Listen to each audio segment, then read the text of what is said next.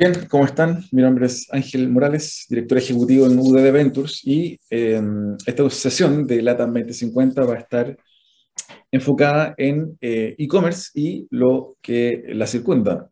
Eh, de hecho, en específico vamos a hablar de un, concepto que tal vez no todos manejan, que es el full commerce.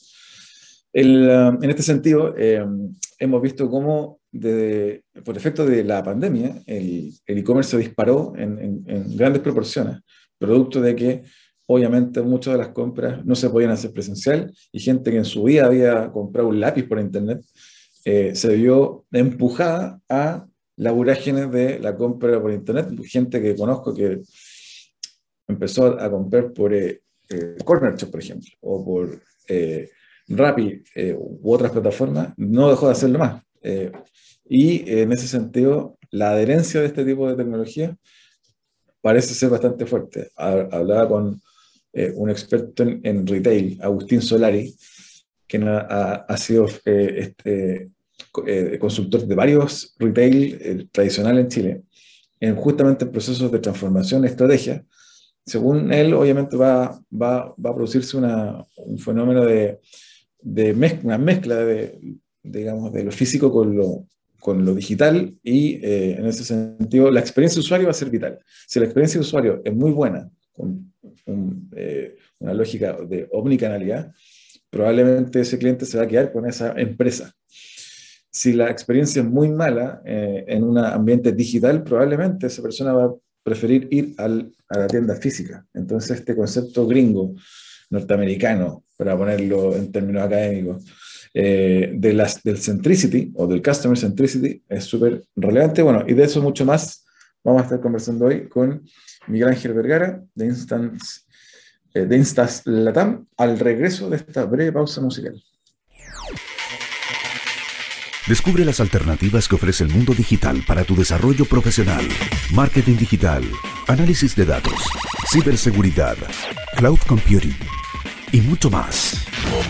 Todos los miércoles, a las 17 horas, junto a Catalina Becio y sus invitados. Solo por divoxradio.com.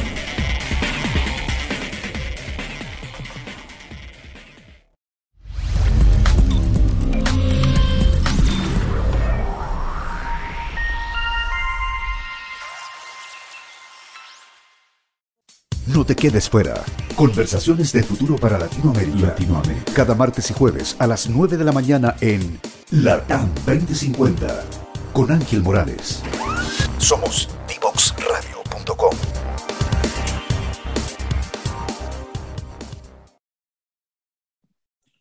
Bien, ¿cómo están? Volvemos ya de regreso para conversar sobre full commerce. En este sentido, eh, hablábamos en, el, en la editorial, eh, que el e-commerce se plantea hoy como una solución bastante interesante para lo que fue la pandemia. Aún estamos en ella. Muchas personas que por, primera vez compraron algo por Internet, hoy lo siguen haciendo, aun cuando las medidas sanitarias se han ido relajando. Y eh, en ese sentido, hoy vamos a estar conversando con Miguel Ángel Vergara. Bienvenido, Miguel Ángel. Hola, Ángel. ¿Cómo estás? Muchas gracias por la invitación.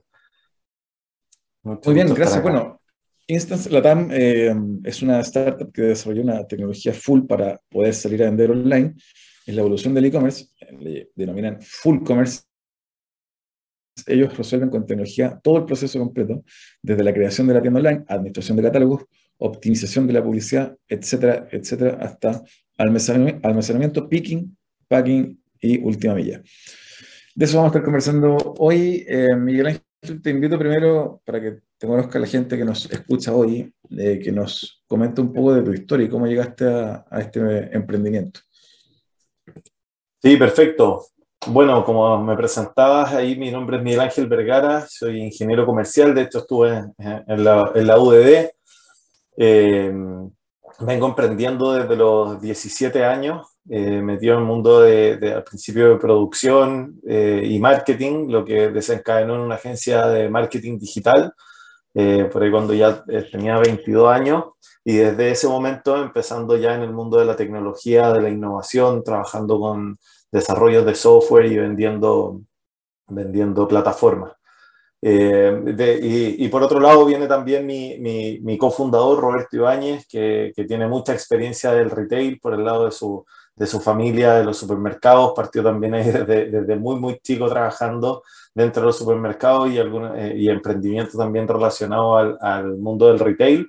Entonces fue eh, en ese en ese conjunto de experiencias de decir, bueno, ¿cómo, cómo podemos ayudar y cómo podemos facilitar para que muchas empresas que sean fabricantes o importadores eh, puedan llegar directo hacia el consumidor final en toda esta nuevo, nueva instancia de consumo este, en, en, estos canales online. De esa manera es que nace Instance a fines del, del 2019 con ese propósito, como decía, de poder conectar a miles de empresas con sus clientes de manera online.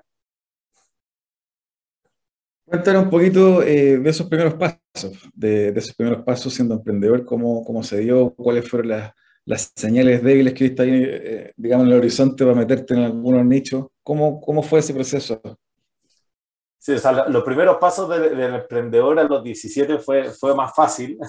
Eh, ahí parte como, como, un, como un juego, digo, como, como como una manera también de, de, pasarlo bien y de generar acciones que, que, tuvieran resultado y ver cómo las empresas iban, iban tomando algunos de nuestros servicios. Eh, era súper interesante ir co-creando y construyendo.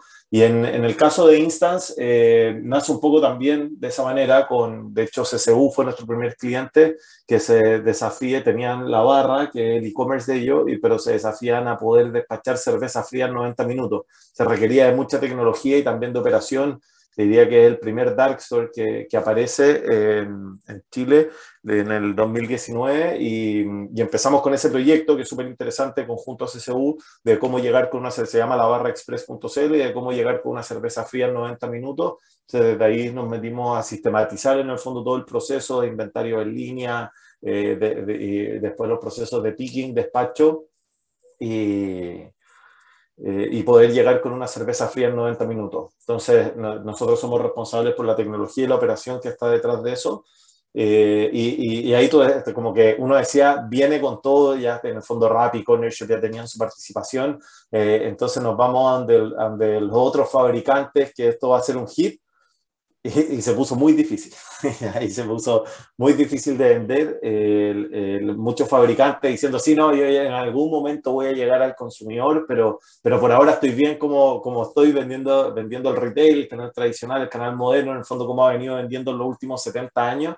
Eh, y, y, nada, de ahí el, el, el, estallido social y también el, eh, la pandemia fueron el, catapultador y, y fue de alguna manera también habernos encontrado en, el lugar eh, y, en el momento, pero también con el equipo y la experiencia que se necesitaba para poder tomar hoy día ya tener 100 tiendas arriba.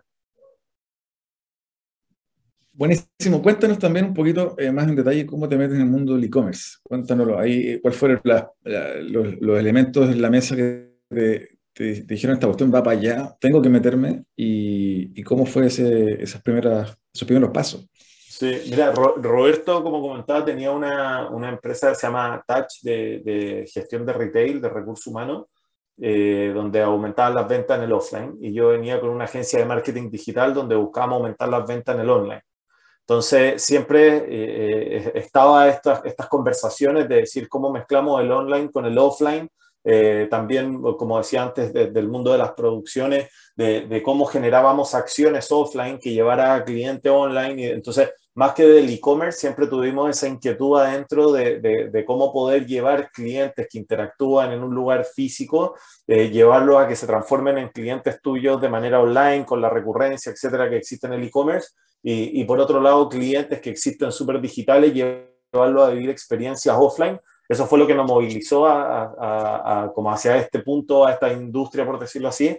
Eh, y, y, de ahí fue que el, el, proyecto sale primero con CCU, y después el resto de los clientes. Pero siempre venía muy de la mano y, y, bueno, y, Roberto obviamente en, el, a él le, tocaba participar y en, en, varias reuniones con, con, clientes y todo lo cuenta, eh, le tocaba participar en, directorio y todo de DIS y, y, en ese momento veían cómo se venía esta transformación, cómo startups y súper disruptivos venían digitalizando y sin duda que para, para ellos era un dolor, entonces eh, con, con, la venta también y todo, les quedan ahí en, en el radar como diciendo que cómo digitalizamos esto, cómo sería la manera en que se vea el futuro, cómo sería. Y ahí venía mi background también tecnológico y, y, como decía, pues el match ahí con, con ese momento de, de, pandemia que es donde finalmente conseguimos el product market fit que están nombrado dentro de la startup.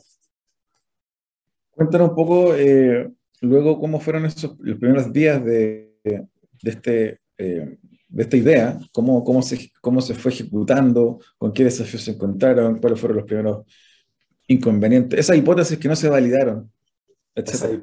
Esa, hipótesis que no se validaron, muy bien. No, mira, no, nos costó harto explicar el servicio. Eh, te diría al principio, muchos clientes esperaban siempre que cuando se van a juntar con una empresa como de full commerce sea una software factory y te dice como, oye, desarrollame mi plataforma, desarrollame el, eh, el, el sitio eh, nosotros no hacemos eso, no, hacemos software factory, tenemos muy buenos partners certificados en los distintos lenguajes que existen para poder hacer e-commerce y ese te diría que fue un gran desafío donde decíamos, no, mira, eh, nosotros te acompañamos en el proceso completo, o sea, el full commerce es el proceso completo para poder vender online, que como tú decías al principio parte en el, en el momento de tu catálogo, de cómo lo vas a exhibir, el servicio al cliente, la integración de las distintas plataformas formas que existen hoy día para ventas, porque llamamos e-commerce a ese D2C o a ese .com cuando tú entras directo a la página, pero hoy día existe un montón de marketplace, de plataformas de delivery, también dicen algunos que son estos como Quick Commerce, que despachan Express, eh, C-Commerce, proyectos de chat como WhatsApp Business Enterprise. Entonces, eh, es el proceso completo, ¿no? Cómo integro las plataformas y después también cómo me hago responsable de la operación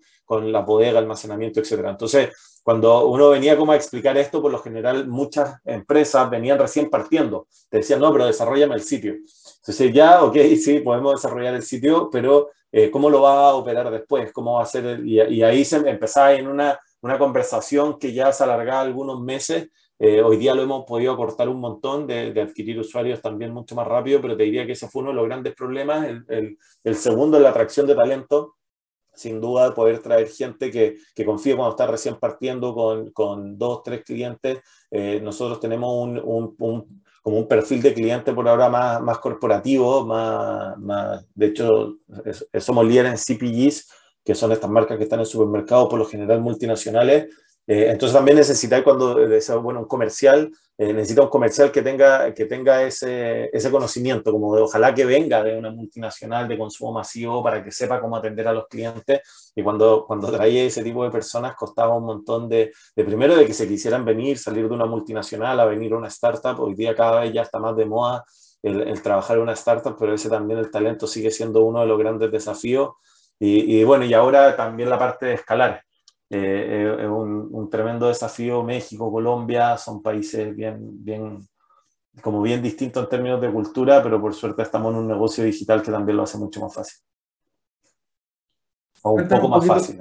Sí, cuéntanos un poco el segundo bloque vamos a profundizar, eh, pero para entrar en materia lentamente, cuéntanos un poquito cuáles son, eh, a tu juicio, los elementos que posibilitaron eh, la, incorporación de más personas al mundo e-commerce, ya sea como compradores o como vendedores online, eh, a tu juicio, ¿qué lo, que lo posibilitó? Claro, más allá de, la, de, lo que fue la pandemia, que nos, obligó un poquito, ¿cuáles son esos elementos que hace atractivo, eh, tanto para productores como para consumidores, meterse el mundo online? Te, diría que primero para entrar como vendedor fue más, más una necesidad que, que sin duda viene por la, por la pandemia. De hecho, en el 2020 crecimos un 36,7% en Latinoamérica, que fue la región del mundo con mayor crecimiento, y eso se da por, por estar en un contexto eh, que, que, lo permitía, porque obviamente en todo el mundo eh, se encontraron eh, personas en el fondo sin poder salir a la calle y, y, no todos crecieron a la misma velocidad, algunos ya venían más maduros, eh, Asia, Estados Unidos, eh, y nosotros tenemos ahí las ventajas de, de las bancarizaciones, el penetration rate de Internet, que también en las regiones es muy bueno, cerca del 75%. Eh, entonces, como que estábamos muy bien preparados y, y finalmente, como han salido en varios, en, eh, en varios reportes, lo, lo, que debería haber pasado en cinco años, pasó o en tres años, pasó en cosa de meses. Eh, pero, pero no solo porque sí, sino que porque estaba la confianza, los marketplaces han hecho un gran trabajo también, creo que el e-retail eh, ha conseguido que, lleve su gran nombre que ya tenía, ¿no? los retail en, Latino, en Chile sobre todo. Eh, tenía un muy buen nombre, como un buen prestigio, eso le da la confianza y la tranquilidad al consumidor, cosa que, que, no pasa en, otro, en otros países cuando estés recién empezando, y no, mira, existe el online, compra acá, te prometo que te lo devuelvo si es que no, etcétera, lo hace, lo hace un poco más lento. Entonces, creo que el haber estado bien reutilizado, eh, que esos retails empujaran también con fuerza sus marketplaces o sus canales online, hizo que la gente confiara, que los mismos sellers confiaran y, la, la, penetración de la bancarización, los smartphones y el Internet son las tres, variables, las tres principales variables que catapultó el crecimiento. Eh, a tu juicio también, ¿cuáles son los grandes desafíos que, tiene hoy eh, el e-commerce? Eh, ¿Dónde están, por ejemplo, en la logística? En, qué partes del proceso en el mundo del e-commerce crees tú que están los grandes desafíos a resolver hoy? Sí, en, logística nos encontramos un montón en la, parte de los almacenamientos, los warehouses, mientras los warehouses sigan siendo los mismos que atienden al retail y que hacen los picking unitarios, muy difícil conseguirlo. Eh, la parte también de los despachos, ir hacia lo express, creo que ahí un, un Rappi te muestra mucho despachando y pedido ya, que también lo hace en, en 10 minutos con picking en 2.5 minutos, eh, son Dark Sol que en 150 metros consiguen 300 picking en un día con con cuatro personas, realmente un nivel de eficiencia que, que, para, para, para, los fabricantes o las empresas tradicionales es muy difícil hacerlo, requiere de mucha tecnología. Entonces, en términos logísticos, eso, una, también en cross-border, eh, somos una región que se puede alimentar mucho desde, desde, Norteamérica y desde Asia, directo con despacho. Hoy día vemos promesas de entrega de siete días. Eh, y esa parte es muy loca, como antes de la pandemia, un pedido que estaba no sé, la esquina de tu casa se podía demorar más de lo que hoy día se demora un pedido que viene de Estados Unidos. Eh, ahí también hay un tremendo desafío de cómo seguir acortando esas brechas, bodegas de tránsito, despachos ya eh, con ventas que vienen en ruta, eh, la omnicanalidad también, el, poder llegar a, comprar y retirar un producto en un local de manera express, el, el, poder surtirse en el fondo de distintas bodegas al mismo tiempo y que esas bodegas sean Grey Store, que atiendan a público offline, pero que también sean capaces de, de poder alimentar, ahí también hay un, un muy buen desafío. Eh, en general, la maduración, te diría, de, de, de todo este conjunto de áreas eh, y por sobre todo, y vinculándolo quizás también con el mundo del emprendimiento, es acortar la brecha con la tecnología. O sea, te diría que hoy día un porcentaje importante de, de, todos los ejecutivos y, y, la startup ya no se ve tanto, pero acortar esa brecha de conocimiento tecnológico, de, de tanto intermediador que termina siendo como un buffer entre los equipos de tecnología y, los equipos de operaciones o comerciales, eh, acortar eso y, finalmente es la tecnología la que está hackeando esta, como estos modelos tradicionales, entonces creo que acortar esa brecha también es uno de los tremendos desafíos que eh, te quiero invitar, Miguel Ángel, a una breve pausa, vamos a una canción y al regreso quiero que sigamos conversando sobre el modelo que tienen ustedes, eh, este concepto del full commerce y obviamente también eh, te vamos a pedir como siempre un libro que nos recomiendes, o varios. Parece, yo sé que parece que te gusta leer, así que nos vas a, a comentar algunos. Al regreso de esta pausa, seguimos conversando con Miguel Ángel Vergara. Si quieres descubrir el valor de las ciencias de la computación en el desarrollo de los niños y jóvenes, no te puedes perder. Día Cero. Día Cero. Todos los jueves a las 18 horas, junto a Belén Bernstein y sus invitados. Día Cero.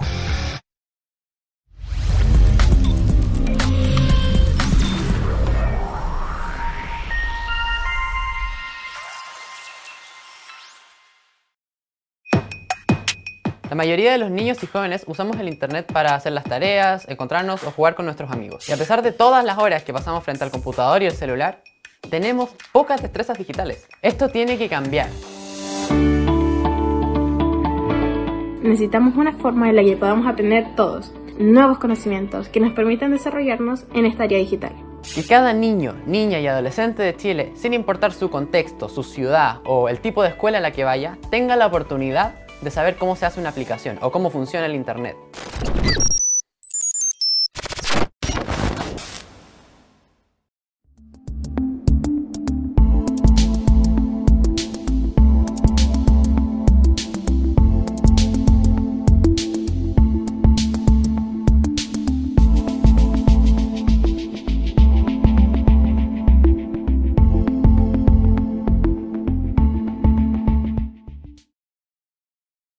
Seguimos conversando con Miguel Ángel Vergara sobre Full Commerce. Cuéntanos un poquito, Miguel Ángel, Miguel Ángel, quienes no conocen, no saben, no han oído hablar de Full Commerce. ¿De qué trata?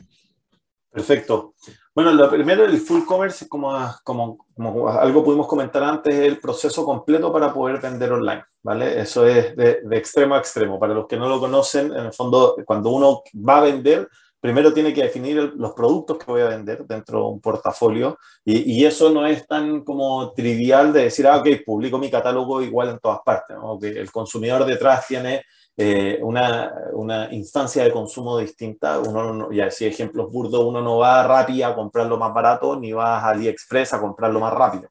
Entonces, eh, hay que saber cómo publicar, dónde publicar y además cada, este también es un juego de algoritmos, entonces cada plataforma tiene su propia forma de posicionar los productos y hacer para que el consumidor esto le sea más fácil encontrar.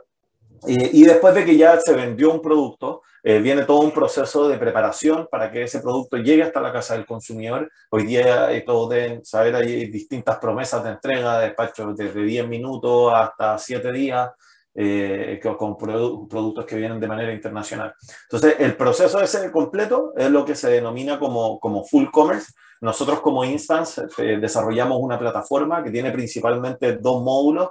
Es un software as a service que tiene dos módulos. El primero es Store, donde nos preocupamos desde el catálogo y, y, la publicación hacia todas las plataformas y también el servicio al cliente, donde acompañamos a nuestro, al consumidor en el fondo en, su experiencia para poder adquirir cualquier producto y esto lo hacemos dentro de las plataformas. ¿A qué me refiero con plataformas?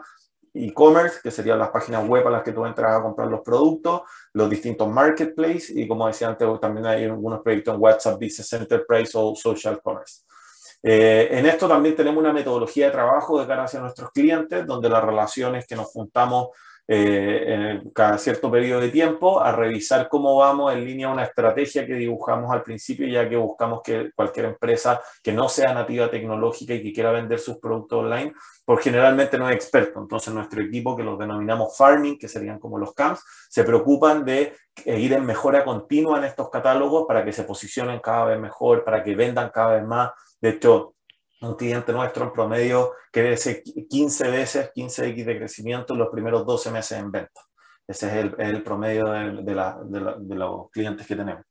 Y después el segundo módulo, que sería de operation, es lo que pasa después de un, y técnicamente se llama el checkout de pago. O sea, después de que alguien ya compró el producto, lo que viene después, desarrollamos un módulo completo que te permite y nos permite, porque muchas veces somos nosotros quienes lo hacen, monitorear el proceso completo de, para que este producto se prepare y llegue a la casa del consumidor. ¿Cómo se llaman estos? Son operadores logísticos o warehouse, eh, dark store, que son bodegas que están en la mitad de la ciudad que permiten poder hacer los despachos express, last mile, eh, que serían los de última milla, y facturadores. Nosotros nos definimos como una empresa agnóstica, eso quiere decir que, que, que, contamos con operaciones propias, pero también integramos muchas operaciones externas e incluso tenemos operaciones dentro de eh, las bodegas de nuestros mismos clientes.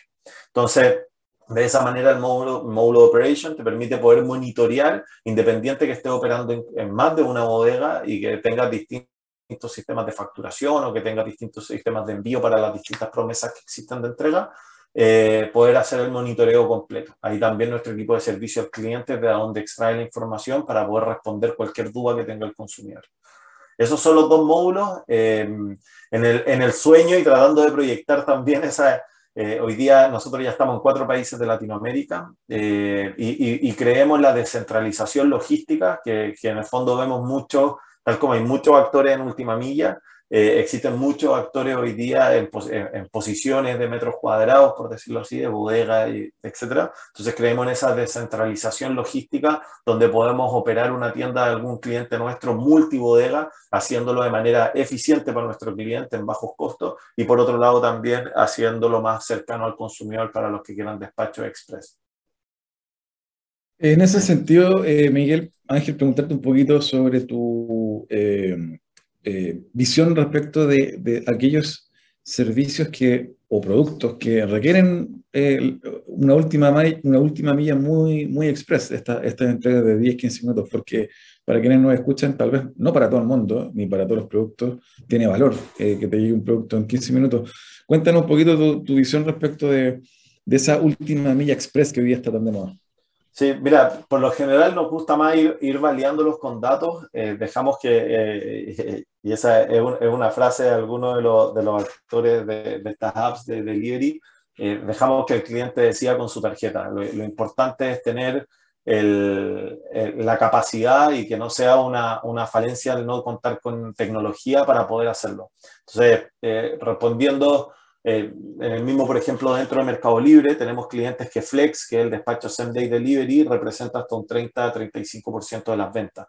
Entonces, eh, te diría que ahí depende del cliente lo importante, porque no solo la venta, sino que también es tu capacidad de entrar a un sitio y decir, ah, solo tienen entrega en siete días, probablemente no voy a volver a entrar. Y como tú dices, a mí me acomoda los siete días porque es más barato, pero cuando lo quiero express, lo quiero express. Entonces, entrar a un sitio que te permite express, pero tú poder como consumidor tomar la decisión de comprar en siete días porque es más barato o porque un, no sé, un mix que se complementa con, con stocks de otros países, eh, está perfecto. Pero hoy día yo creo que es un servicio que todo consumidor debe tener la opción de decidir si tomarlo o no tomarlo, más que por una falencia tecnológica no contar con esa opción dentro de tu sitio web.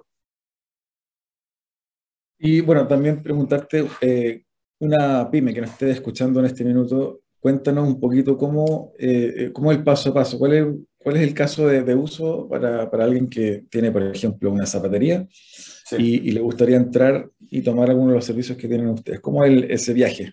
Buenísimo. Mira, en términos simples, en Instance tomamos el inventario de, los, de los clientes y por medio de nuestra tecnología lo publicamos a todas las plataformas. Y además, nosotros nos hacemos responsables hasta que el producto llegó al consumidor final. Entonces, el, dueño de esa zapatería, eh, por lo general, sus habilidades van más en el mundo de la zapatería, de la fabricación, y, poder eh, tener un partner como nosotros al que le dice, mire, ahí está el inventario o ahí está porcentaje en inventario, eh, publíquenlo y háganse cargo hasta que llegue al consumidor. Eso es lo que buscamos ser ese panel estratégico y con todo nuestro conocimiento, tecnología y también expertise, todo nuestro equipo está certificado en, todas las plataformas que uno se puede certificar dentro del mundo del e-commerce o de las ventas online. Eh, tenemos la capacidad de poder acelerar explosivamente las ventas de estos clientes eh, en todo el país y también poder llevarlo y acompañarlo hacia otros países. Perfecto. Y te eh, pregunto también eh, tu opinión afuera, fuera de Chile, ¿cómo, cómo se está moviendo el e-commerce en el mundo? Eh, ¿Tiene ratios similares de, crecimiento y desarrollo que en Chile? ¿Cómo se ve también para lo que viene, post pandemia? Sí, post pandemia vemos, o sea, diría estamos dentro de la pandemia, pero pensando que ya surfeamos esa, esa ola que podría haber sido de hoy, o cuando hay reapertura, si es que cae o no cae, vemos que sigue el, el crecimiento. estamos para el 2020 estábamos en 75 billions en la región, en 2021 80.5 billions y para el 2025 se proyectan 105 billions en venta. Eh, a la región, entonces sigue siendo obviamente alcista, no hay un, un, una desaceleración tampoco del, del, crecimiento. En los países donde nosotros estamos, del 2021 al 2025, en México se ve un 11% de crecimiento, en Colombia un 26% de crecimiento, Chile un 38% de crecimiento y Perú un 29% de crecimiento. Eh, eso, eso es lo que vemos. Eh, también, como decía al principio, estamos en Latinoamérica, que es la región que más crece en el mundo. Eh, eso, y, eso, el techo, como decía, en el penetration rate que tenemos de usabilidad, o sea, de clientes que hoy día están cibernáuticamente navegando en Internet, tenemos un 75,6% eh, versus eh, Estados Unidos que tiene un 93,9%. O sea, todavía nos quedan 18 puntos por seguir agrandando el N de usuarios que están en el mundo del Internet eh, y además cada cliente nuestro hoy día en Latinoamérica gasta alrededor de, de 300 dólares al año en productos de retail y en Estados Unidos uno ve cerca de 2.000 dólares anuales.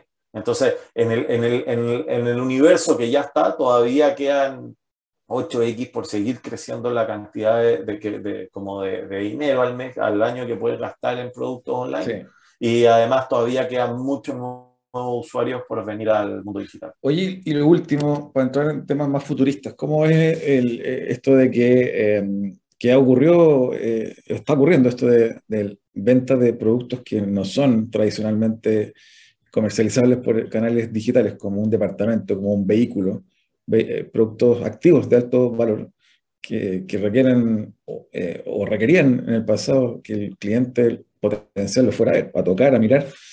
¿Cómo, cómo crees que se va a comportar esa, ese, esa conducta del consumidor para ese tipo de activos o de productos de alto valor? Sí.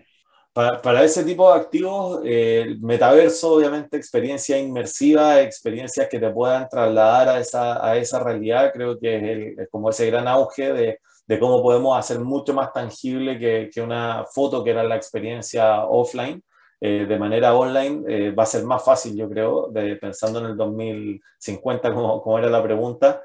Eh, también muy conectado, por ejemplo, en la parte automotriz con esa omnicanalidad, que llegue un camión, te haga testear el auto, probarlo, etcétera. Eh, pero, pero para, la, para la venta de departamentos, esos activos, como decías, eh, va a ser mucho más fácil como teletransportarse en el fondo y ir a vivir esa experiencia más real, incluso eh, que la de estar en un showroom donde muchas veces uno, uno después el showroom no siempre es igual o las dimensiones tampoco eran las mismas y es muy difícil cuando te pasan el plano empezar a calcular para el usuario normal. Eh, creería que con, con, con, todos esos proyectos de experiencia inmersiva se va a hacer mucho más fácil. Hay proyectos de, de ventas también o, o, de vivir experiencias, por ejemplo, los, los cambios de colores de autos. Se ven en Estados Unidos que finalmente tiene una maqueta al frente y esa maqueta le van cambiando los colores. Lo vemos con, con los lo, lo productos grandes que se venden en retails eh, la parte de, lo, de, los muebles, cambios de colores de los muebles, las telas, sobreposicionarlos dentro de tu, de tu casa para, para, ver cómo quedarían.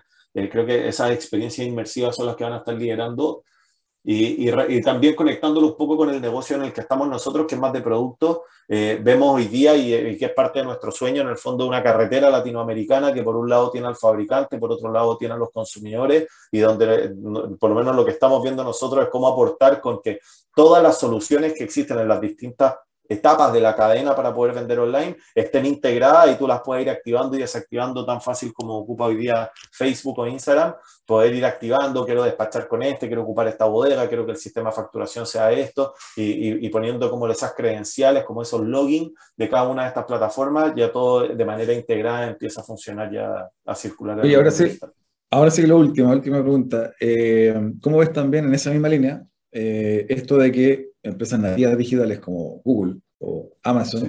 pasen también al, al mundo de, de, los, de los átomos, como dicen por ahí, eh, al mundo de los fierros, teniendo locales físicos. Eh, ¿Ves que también una tendencia será a, a replicar con otro tipo de nativos digitales?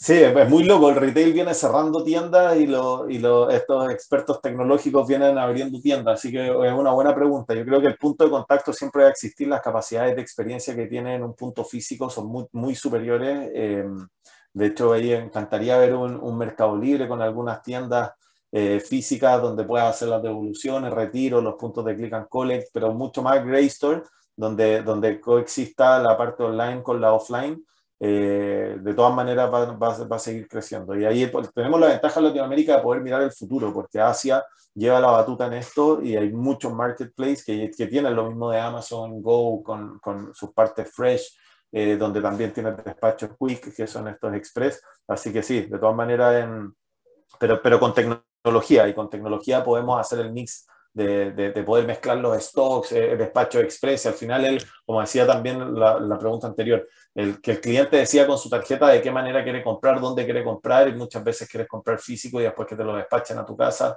y muchas veces quieres comprar online para ir a retirarlo al punto físico. Y lo último, eh, este tipo de proyectos, tipo, eh, creo que se llama Stars, la, la, startup en Estados Unidos que tenía estos robots pequeños que van a, hacer delivery eh, en barrios más más pequeños. Ese tipo de eh, dispositivos, o, o, lo mismo, o el mismo caso con drones, ¿ves que ese tipo de tecnología se puede desplegar en, en, en países como nuestro? Nosotros hace mucho tiempo atrás trabajamos con robots en experiencias de retail en, en nuestra vida pasada y, y, de hecho tuvimos la, la, la, suerte también de poder hablar en ese momento con algunos de, los, de los fundadores de estos robots que tú dices. Y un poco el análisis, son números esto, y, y un poco el análisis es que mientras el robot está parado, es la forma más barata, pero mientras está en movimiento es la manera más cara de poder llevar un producto. Eso quiere decir que hoy día un recurso humano que esté llevando un pedido es más barato que el robot, eh, pero estando parado esperando es lo más barato, porque tener una persona que esté parada esperando a que alguien llegue. Entonces, eh, por lo menos al, mediano corto, lo veo moviéndose, y esto es algo ahí súper personal y acá de la, de la pregunta, eh, quizás en dos semanas piense completamente distinto, pero eh, lo, veo que se desenvuelven muy bien dentro de las universidades, dentro de, de, los condominios, dentro de lugares donde en el fondo estás en un ambiente controlado. los veo más como un lockers con ruedas de que, que, en el fondo cuando llegue, no sé, llega un corner shop, por ejemplo, y deja el producto en recepción, ¿verdad? Vemos cuando no hay recepciones, no hay conserje, no hay portero, en un condominio grande como están en Estados Unidos o, como decía la universidad, lo dejan en un locker. En vez de tener que tú moverte a ese locker o a ese casillero, el locker con ruedas llega hacia donde tú estás. Eh, en, eso, en ese mundo los veo moviéndose muy bien, eh, girando por entre medio de la ciudad. Amazon viene hace mucho tiempo con proyectos en en Nueva Zelanda, si no me equivoco, donde realmente muere gente porque no le llega una medicina de, una, de, lugares que están más aislados eh, y, todavía no, se como que no se ha visto ese potencial. Entonces, dentro de las bodegas se, se, se están usando. Eh, de todas maneras, algo que se tiene que acelerar, tiene que crecer, pero lo veo muy bien en espacios controlados y todavía saliendo, tienen que llegar los autos autónomos quizás, y eso sí, a, futuro y al 2050, como dice el programa, lo veo súper interesante. Esos camiones autónomos que se muevan y que los días lunes lleguen a tal calle, los martes a tal calle, los miércoles a tal y que sé yo, y que uno se pueda acercar a retirarlo, eso sí, eso sí también, eh, que sería como autónomo, no sería un, un, uno de esos autitos chicos ni un dron, pero sí es un, como un auto que se, que se maneja de manera autónoma. Miguel Ángel, te quiero pedir si nos puede recomendar para cerrar un libro o algunos libros que te parezcan interesantes. Como preguntaba ahí en el espacio, este es para, para, para, movilizar a los emprendedores y que principalmente la audiencia emprendedora, primero llevarlo y ahí pedir espacio para nombrar varios, quizás libro o serie, a soñar en grande, a soñar en gigante. Latinoamérica está acá a la, vuelta de la esquina, toda solución tecnológica, si no está más de un país, de verdad, después es muy difícil escalarlo. Soñar de base en varios, lo invitaría a ver la serie WeWork, que creo que se nos pasa para el otro lado, pero, pero está muy buena la serie y, y realmente soñar en, en, en grande. Sin cultura no podemos construir nada. El libro de Netflix también creo que es muy bueno en eso. Eh, Rules, eh, algo, así era el, nombre, pero por Netflix lo pueden encontrar. La convicción de, de Elon Musk creo que también eh, es fundamental, esa convicción en tu servicio, en tu producto, para que cuando te cierren las 100 puertas que se te van a cerrar al frente, uno siga pensando y, con convicción seguir emprendiendo. y después cerrar con el de lo, me imagino que eh, que Patrick, que vi que estuvo acá también, del Hokey Yards, hay, hay, un libro que realmente es muy bueno, que no sirve nada estar invirtiendo, invirtiendo, invirtiendo en tecnología si no estamos midiendo lo que estamos haciendo, así que ahí medir lo que realmente importa, un libro que también es muy bueno para poder bueno, poner buenos objetivos, eh, y Seller V. También de Grant eh, Cardon, creo que es muy bueno, porque si no, no sacamos nada con crear un megaproducto si es que no se está vendiendo, entonces ahí las habilidades de venta también son bien importantes. Con eso espero que mucho emprendedor eh, que está ahí quizás recién partiendo, que se motive, aprenda, es más fácil aprender de los errores del resto y, tratar de ir evitando lo uno y también aprender de lo bueno de los otros para construir la receta cada uno. Oye, te quiero agradecer el tiempo y la conversación, se nos acabó el tiempo, se pasó volando, así que te agradezco y te mando un abrazo, espero tenerte pronto nuevamente acá. Buenísimo. Muchas gracias por la invitación. Muchas gracias. Nosotros vamos a una breve canción. Ya estamos para el cierre de esta edición de LATAM 2050. No te quedes fuera. Conversaciones de futuro para Latinoamérica. Latinoamérica. Cada martes y jueves a las 9 de la mañana en LATAM 2050 con Ángel Morales. Somos divoxradio.com.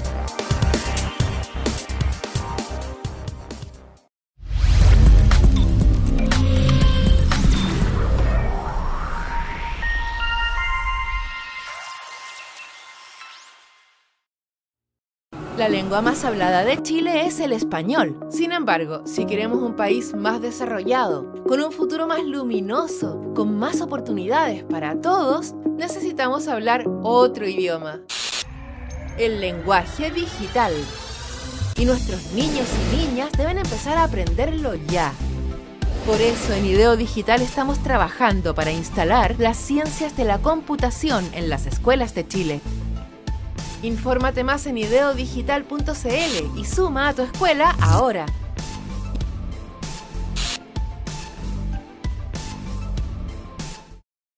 Bien, estuvimos conversando el día de hoy sobre full commerce, sobre cómo eh, el e-commerce está entrando cada vez y con más fuerza en nuestras vidas, eh, en la manera en que compramos, en la manera en que nos conectamos también con otros productores consumidores. Probablemente eh, vamos a seguir manteniendo este nivel de profundidad en torno al e-commerce. Probablemente también vamos a continuar viendo cómo empresas digitales abren sus propios locales físicos y se genera un híbrido y esta lógica de la omnicanalidad y del full commerce eh, entran para quedarse, pero siempre poniendo al cliente en el centro. Esta fue una edición más de la 2050. No se olviden siempre de revisar nuestras redes sociales de Divox Radio en Facebook, Twitter, LinkedIn, etc. Y obviamente siempre www.divoxradio.com para revisar todas las ediciones anteriores de este su programa LATAM 2050. Será hasta una próxima ocasión. Que disfruten. Nos vemos. Chao, chao.